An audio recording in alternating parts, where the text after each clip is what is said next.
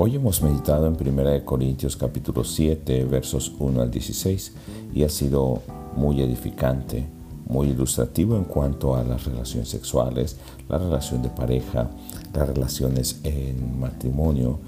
Pero quiero tocar algunos puntos.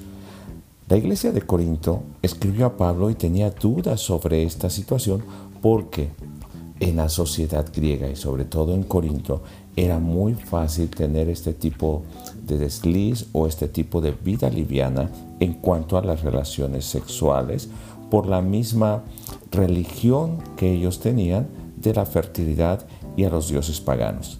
Pero cuando vienen a Cristo, ellos quieren cambiar esa forma de vida, pero traen todo un patrón. Y Pablo les ha predicado el Evangelio y ahora les está aconsejando cómo debe ser esa vida en Cristo en la relación de pareja y en el cuidado sexual. Primero, está la situación de la inmoralidad sexual y para evitar esto, Pablo aconseja que cada uno tenga su propio esposo o su propia esposa. Entonces el hombre no tendrá esta tentación ni la mujer tendrá esta tentación para tener parejas fuera del matrimonio. También hay una relación en cuanto al esposo y la esposa en la intimidad deben eh, satisfacer la necesidad de su cónyuge y darle la oportunidad o darle la autoridad a su pareja sobre el cuerpo suyo para que Satanás no esté tentándolos. Esto es algo muy delicado, porque también en nuestros días se da este mal uso de las relaciones sexuales fuera del matrimonio. Con pretexto de una espiritualidad no se tiene esta intimidad con la esposa.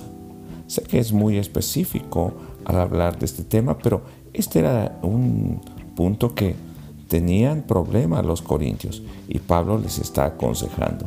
Y dice, si se separan por un tiempo para no estar en intimidad, sea solamente para buscar al Señor en oración, dedicarse a servir al Señor, pero inmediatamente después vuelvan a unirse para que no tengan estas tentaciones o esta debilidad. En el caso de las personas solteras, Pablo aconseja que les sería mejor permanecer así solteros, pero si no pueden abstenerse o tienen necesidades físicas, es mejor casarse. En la versión 60 dice para que no se anden quemando o la necesidad no los lleve a pecar. Nuevamente nos va a hablar acerca de los casados, pero cuando no pueden permanecer juntos.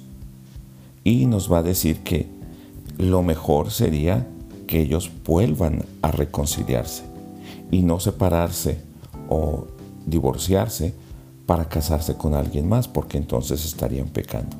Y nos habla de otra situación también en personas casadas, en los matrimonios mixtos, un incrédulo con un creyente. Y al creyente le aconseja permanecer con el incrédulo si éste así lo admite para que también haya santidad en su matrimonio. Esto es, para que a través de la vida del creyente se pueda llevar la salvación o el mensaje a ese hogar y a sus hijos.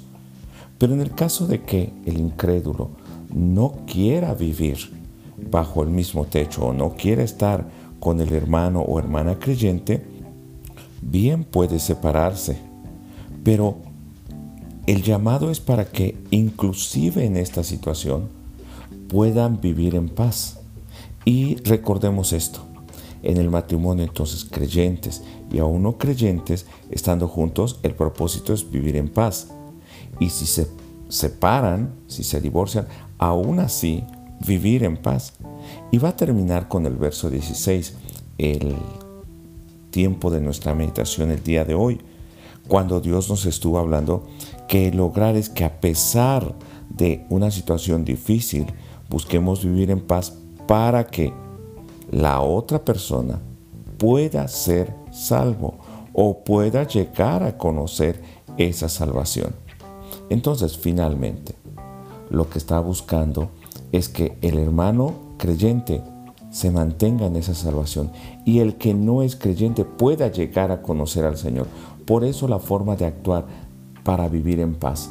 Tanto que aún en la intimidad debe mantenerse esta eh, expresión del amor y la obra que el Señor ha hecho en nuestra vida, teniendo tolerancia, teniendo paciencia, siendo eh, más cuidadosos, eh, respetando a la otra persona, procurando aún satisfacer su necesidad hasta en lo sexual para que Satanás no le tiente o no nos tiente a nosotros.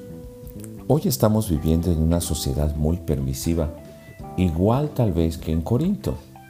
Así que ustedes como jóvenes deben pensar cómo están considerando su futura relación de matrimonio, su integridad como solteros, su pureza como solteros, para que puedan honrar a Dios. Recuerden que ya vimos en los versos anteriores, en el capítulo anterior, que estamos unidos a Cristo.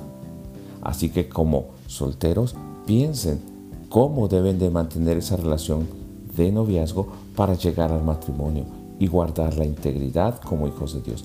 Y si somos casados, preguntémonos también, ¿cómo estamos nosotros viviendo esa santidad y procurando que aún en la intimidad el nombre de Dios sea exaltado?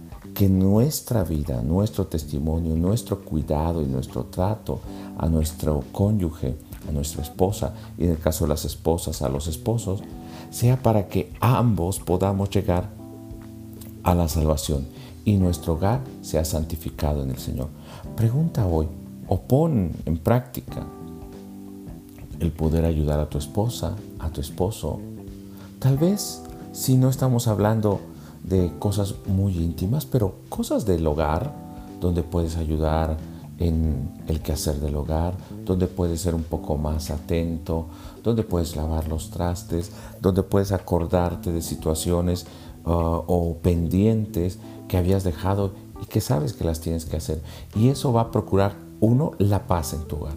Y segundo, también a través de eso vas a estar abriendo la puerta para compartir el testimonio a tu cónyuge, aún sea creyente. Y si no es creyente, con mucho más razón le vas a dar testimonio de paz, de amor, de unidad. Dios te bendiga y sé que Dios va a poner muchas cosas que podrás aplicar hoy en tu vida para que tu hogar sea santificado en el Señor. Y si tú eres soltero, para que tu vida santifique al Señor, te prepares para un día también estar con tu esposo o con tu esposa. Dios te bendiga. Nos escuchamos en el siguiente pasaje.